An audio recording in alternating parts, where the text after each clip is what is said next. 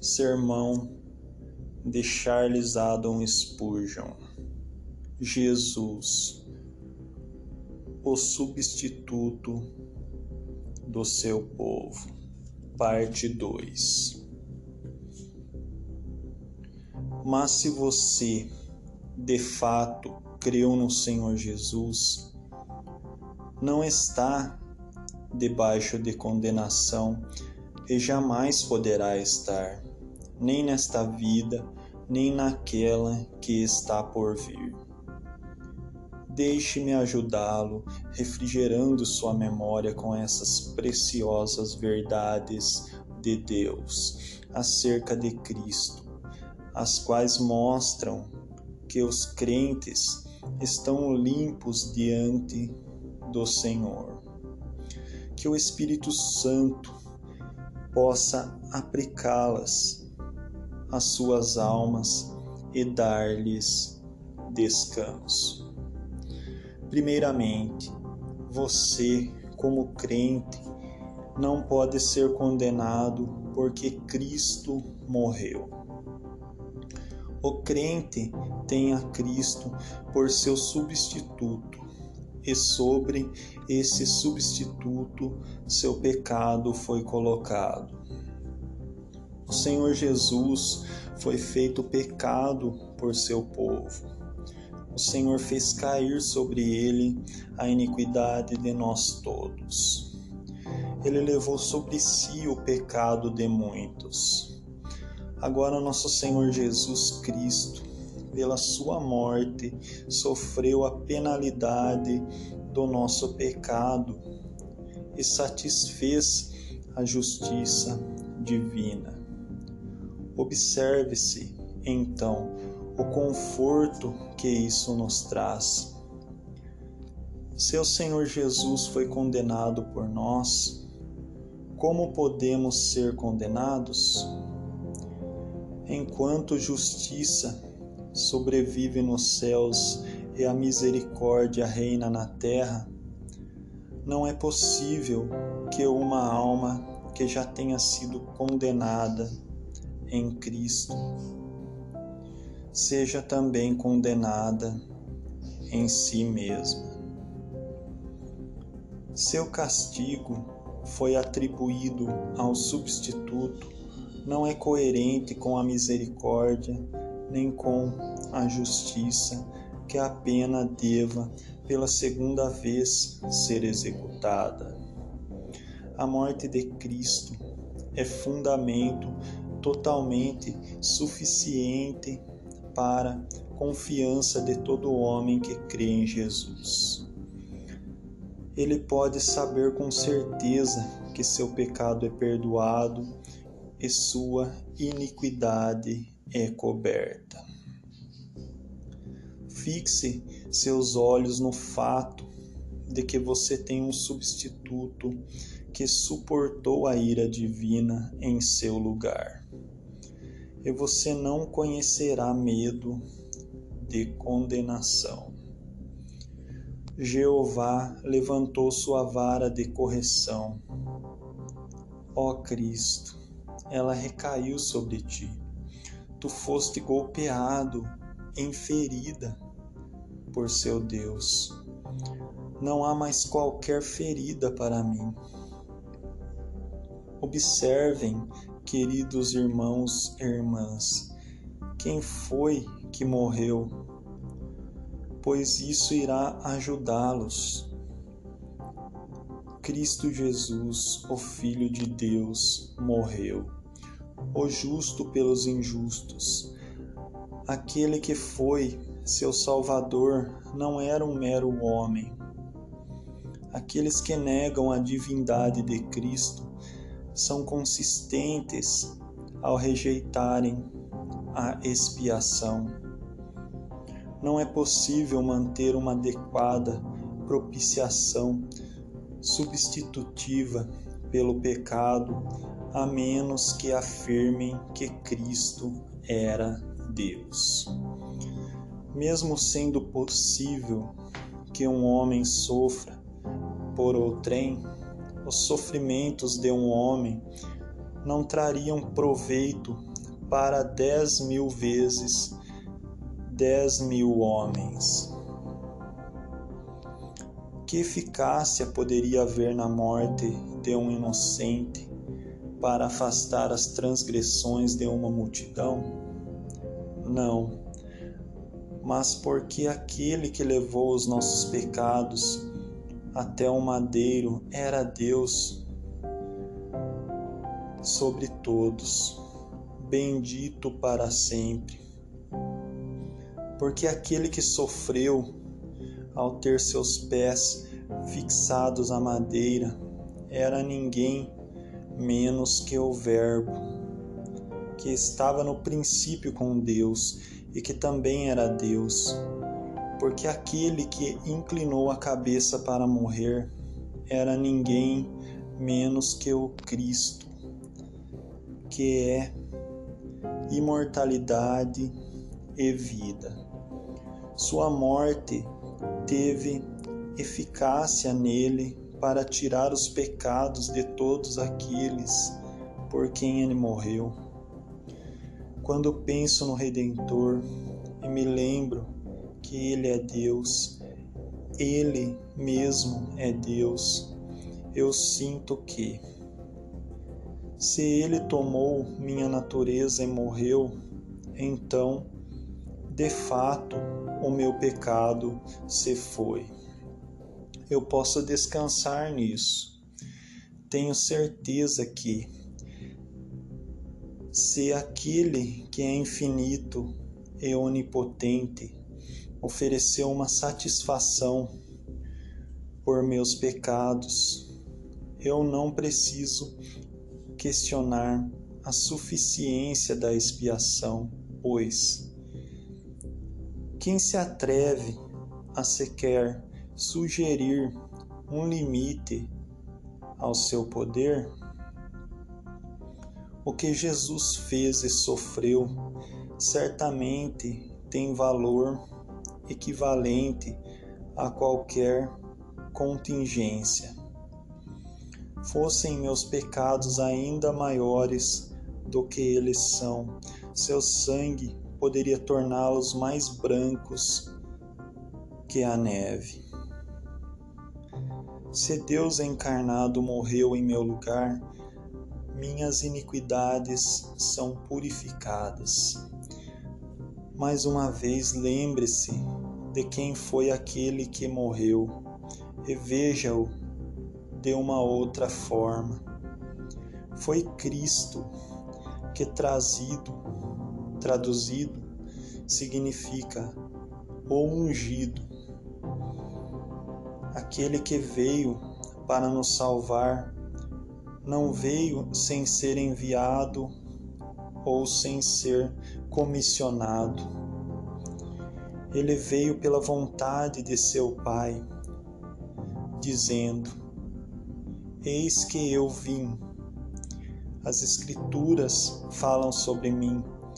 Tenho prazer em fazer a tua vontade, ó Deus ele veio pelo poder do Pai, pois ele,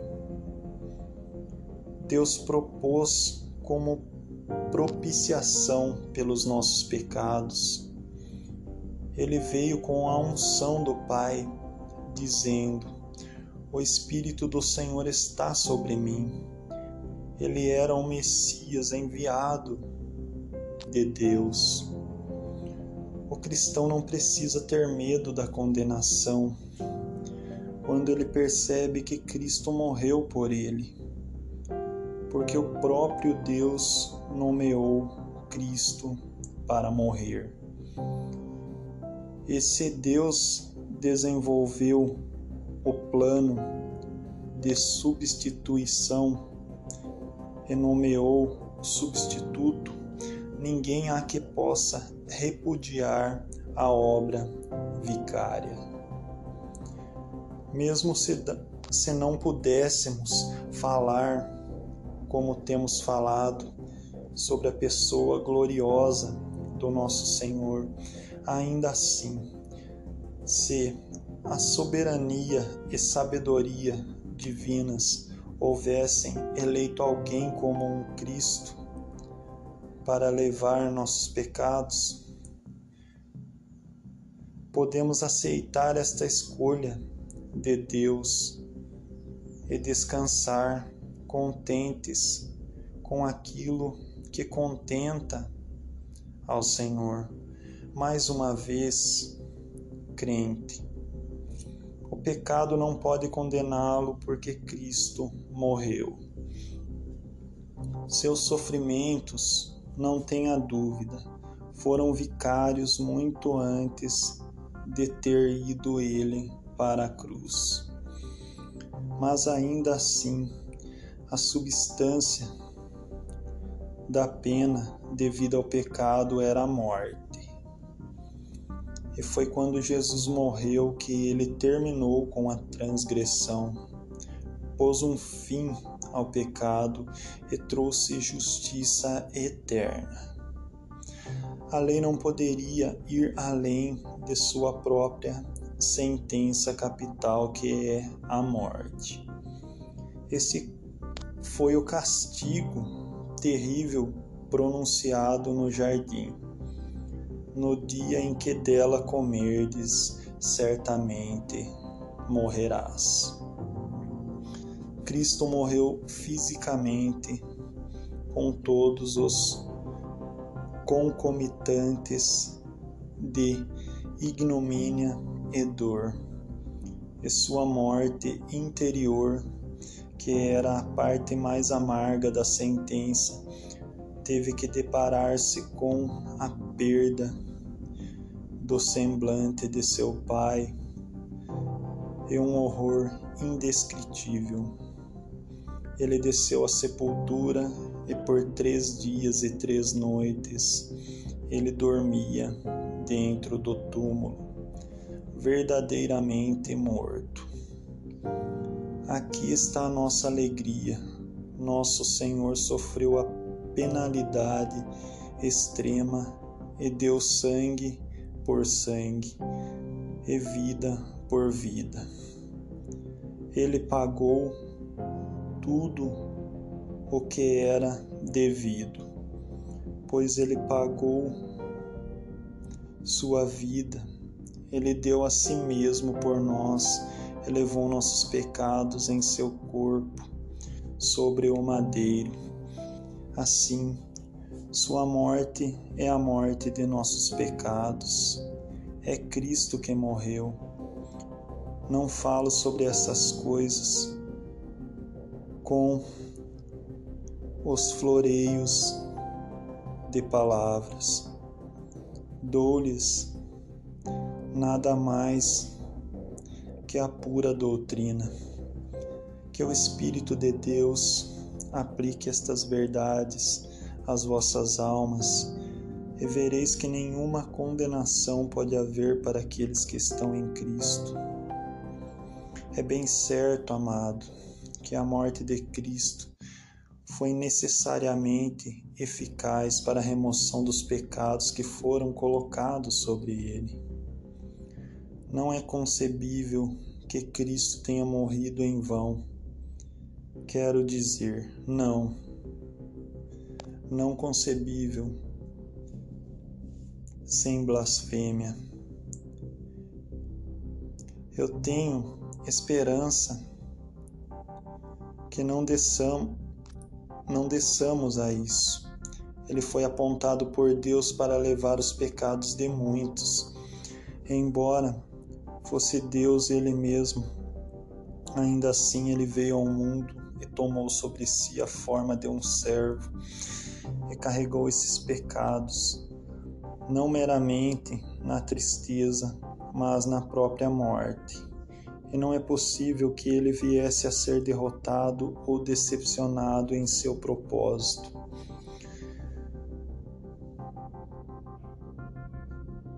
Nem mesmo em um i ou tio do intento da morte de Cristo será frustrado. Jesus há de ver o penoso trabalho de sua alma e ficará satisfeito.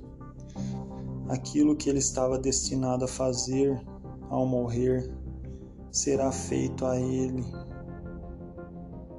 Será feito, e ele não derramou seu sangue sobre o chão em desperdício, em nenhuma medida ou sentido. Portanto, se Jesus morreu por você, nisto permanece este seguro argumento que, uma vez que ele não morreu em vão, você não há de perecer. Ele sofreu e você não há de sofrer. Ele foi condenado e você não há de ser condenado. Ele morreu por você e agora ele te promete: porque eu vivo, vós também vivereis. O apóstolo prossegue para um segundo argumento, qual ele reforça com a palavra: Antes foi Cristo que morreu, ou antes que ressuscitou. Não creio que damos o suficiente peso para este antes. A morte de Cristo é o firme fundamento para todo o conforto, mas não devemos deixar passar o fato de que a ressurreição de Cristo é considerada pelo apóstolo como um conforto ainda mais rico do que sua morte. Ou antes que ressuscitou, como nós podemos obter mais conforto da ressurreição de Cristo do que se sua morte, se por intermédio de sua morte ganhamos suficiente fundamento para nossa consolação? Eu respondo, porque a ressurreição de nosso Senhor evidencia sua total liberação de todo o pecado que foi sobre ele colocado. Uma mulher está atolada em dívidas. Como poderá ser liberada de suas obrigações?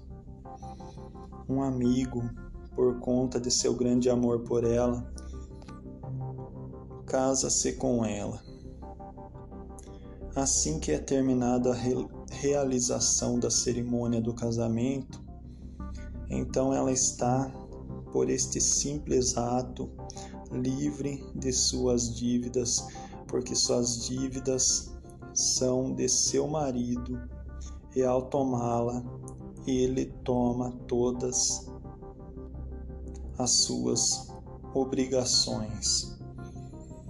Ela pode sentir conforto ao pensar sobre isso, mas ela está muito mais tranquila quando seu amado vai até seus credores, paga tudo e lhe faz os recibos. Primeiro, ela é confortada pelo casamento, o qual legal, legalmente a libera da obrigação. Mas muito mais ela está em descanso quando seu marido está ele mesmo livre de toda a obrigação que ele assumiu. Nosso Senhor Jesus tomou nossas dívidas na morte, ele as pagou e na ressurreição ele apagou os registros. Ele retirou até o último vestígio da dívida contra nós, pois a ressurreição de Cristo foi a declaração do Pai que ele estava satisfeito com a expiação do Filho, como o autor do hino coloca. O Senhor ressuscitou verdadeiramente, então a justiça nada mais requer. Misericórdia e verdade agora estão de acordo, as quais antes se opunham.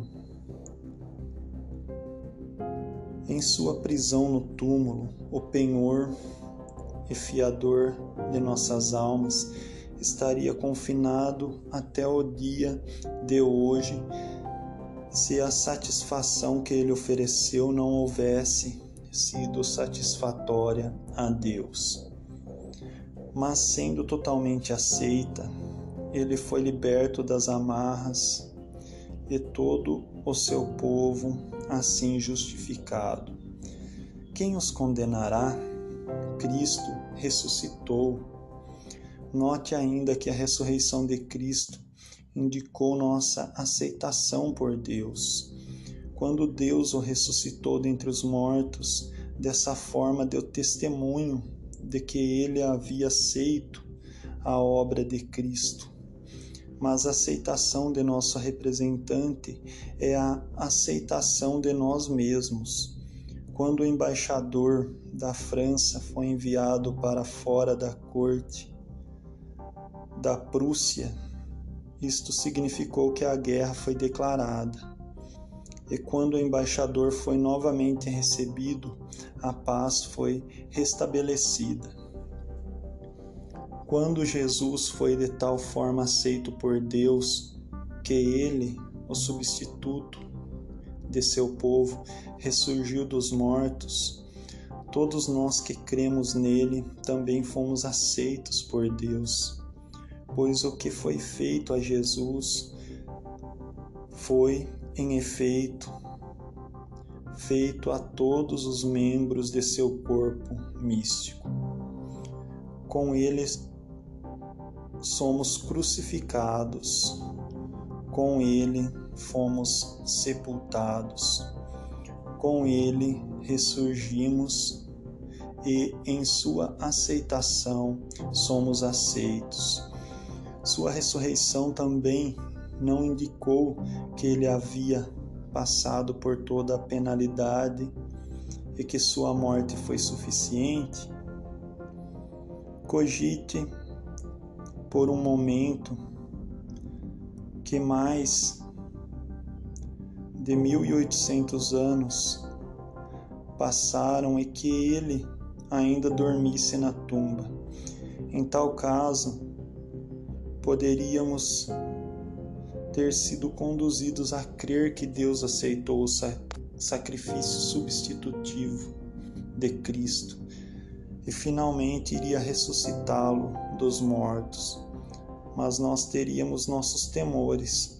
Porém, agora possuímos diante de nossos olhos um sinal e testemunho tão consolador quanto o arco-íris no dia de chuva. Pois Jesus é ressurreto e está claro que a lei não pode requerer nada mais dele. Ele vive agora por uma nova vida e lei, e a lei não tem mais qualquer pretensão contra ele. Aquele contra quem as alegações foram feitas morreu. Sua vida presente não é aquela contra a qual a lei pode fazer alegação. Assim conosco agora, a lei possuía alegações contra nós uma vez, mas nós somos novas criaturas em Cristo, em Cristo Jesus. Participamos na vida da ressurreição de Cristo e a lei não pode exigir penalidades de nossa nova vida. A semente incorruptível dentro de nós não pecou, pois é nascida de Deus a lei não pode condenar-nos, pois morremos para ela em Cristo estamos além da jurisdição dela. Eu deixo para vocês esta bendita consolação. Seu fiador retirou as queixas da sua dívida e, sendo justificado no Espírito, ressurgiu da tumba.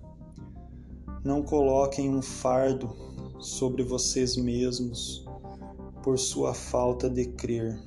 Não aflijam a consciência de vocês com obras mortas. Antes, voltem-se para a cruz de Cristo e busque uma reavivada consciência de perdão através da lavagem do sangue.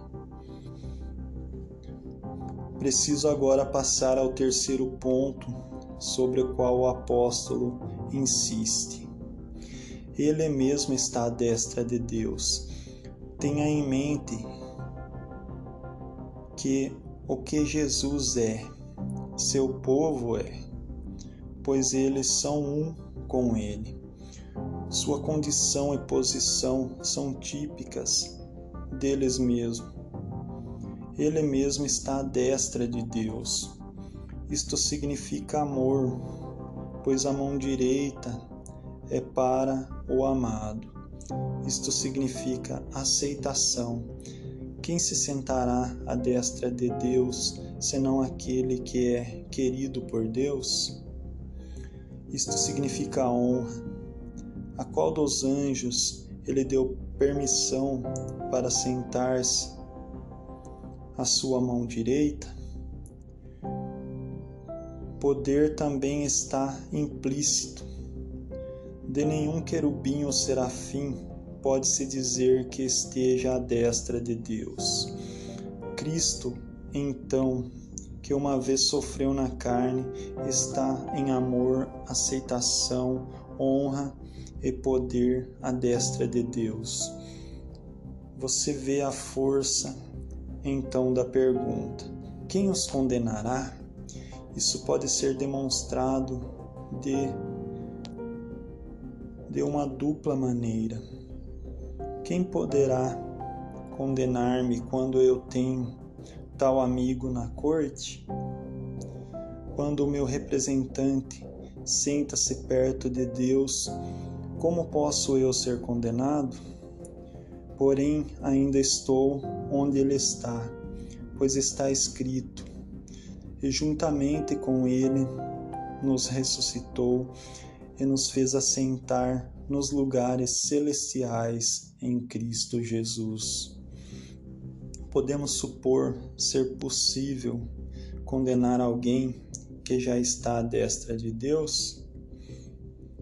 A mão direita de Deus é um lugar tão próximo, tão eminente, que ninguém poderia sequer imaginar um adversário trazendo qualquer acusação contra nós ali.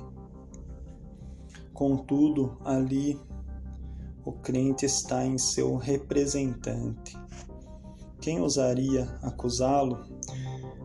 Ele foi colocado à porta de Amã como seu pior crime, que havia buscado ele causar a morte da própria rainha Esther tão querida no coração do rei.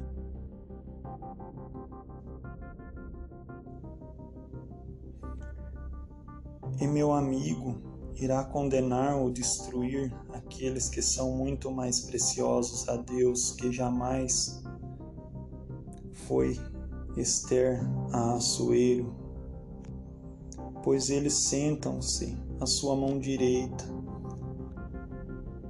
vitalmente e indissoluvelmente unidos a Jesus? Suponha que você estivesse literalmente à mão direita de Deus. Teria você então qualquer medo de ser condenado? Você pensa que os espíritos que brilham diante da verdade de Deus possuem qualquer temor de serem condenados, embora eles tenham sido um dia pecadores como você mesmo foi? Não. Você dirá: Eu teria perfeita confiança se eu estivesse lá. E você está lá através do seu representante. Se você pensa que não está, eu lhe perguntarei o seguinte: quem você parará do amor de Cristo? Está Cristo dividido? Se você é um crente, você é um com Ele e os membros devem estar onde a cabeça está, até que condenem a cabeça, os membros não podem ser condenados. Isto está claro? Se você está à destra, à destra de Deus em Cristo Jesus, quem o condenará? Deixe que tentam condenar os exércitos em vestes brancas, perpetualmente circulam o trono de Deus e depositam coroas a seus pés. Deixe que tentam, deixe que tentem, eu digo, antes que tragam qualquer acusação ao pior dos crentes em Cristo Jesus. A última palavra que o apóstolo nos dá é a seguinte: e também intercede por nós. Esta é outra razão porque o medo de condenação jamais deveria passar pelas nossas mentes, se é que já verdadeiramente confiamos nossas almas a Cristo. Pois se Jesus intercede por nós, ele certamente em algum ponto intercede para que seja para que jamais sejamos condenados. Ele não dire, direcionaria sua intercessão a questões menores e deixaria questões de maior importância passarem desapercebidas. Pai, a minha vontade é que onde eu estou estejam também comigo os que me desse.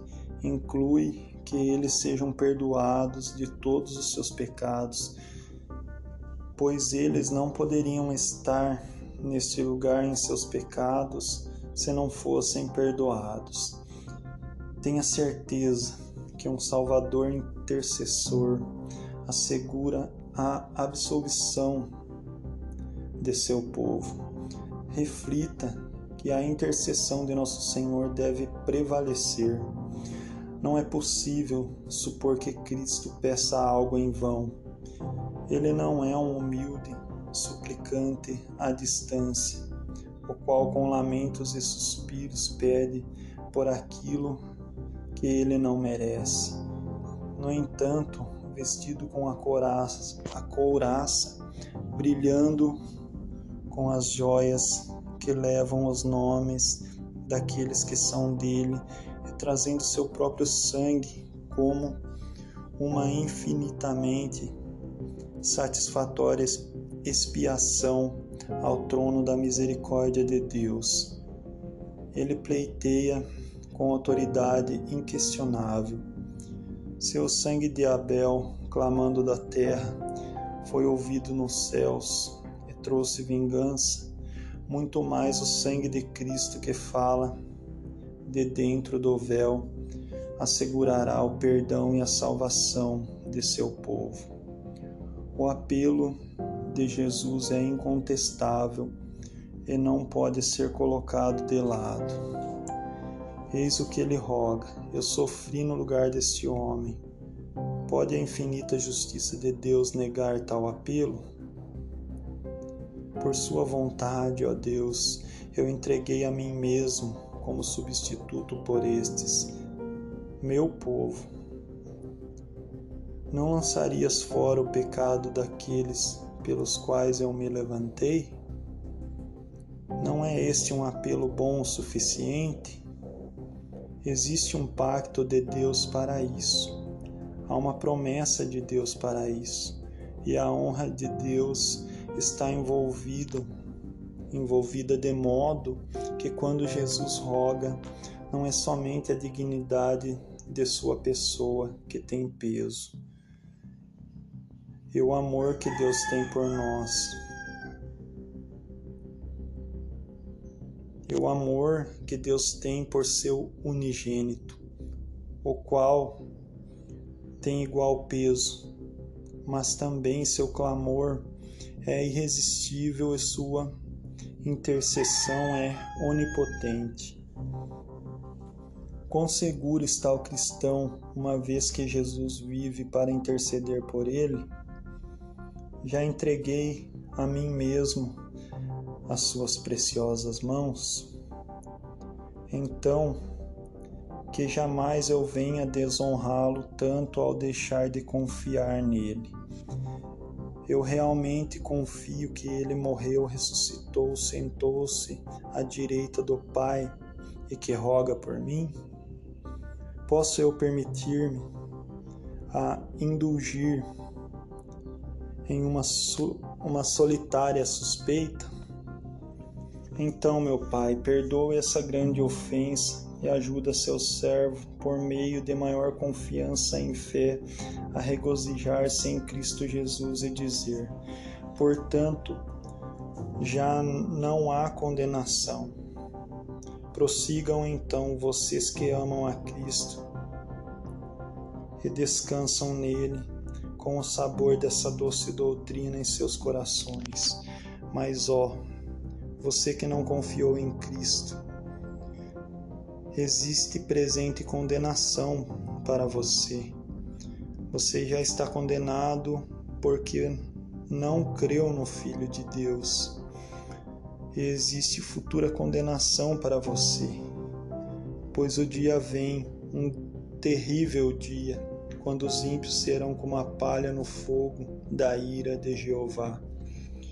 A hora vem depressa quando o Senhor fará do juízo a régua e da justiça o prumo, e varrerá os refúgios da mentira. Venha, pobre alma, e confie naquele que foi crucificado, e você viverá. E conosco você há de se regozijar em que ninguém pode condená-lo.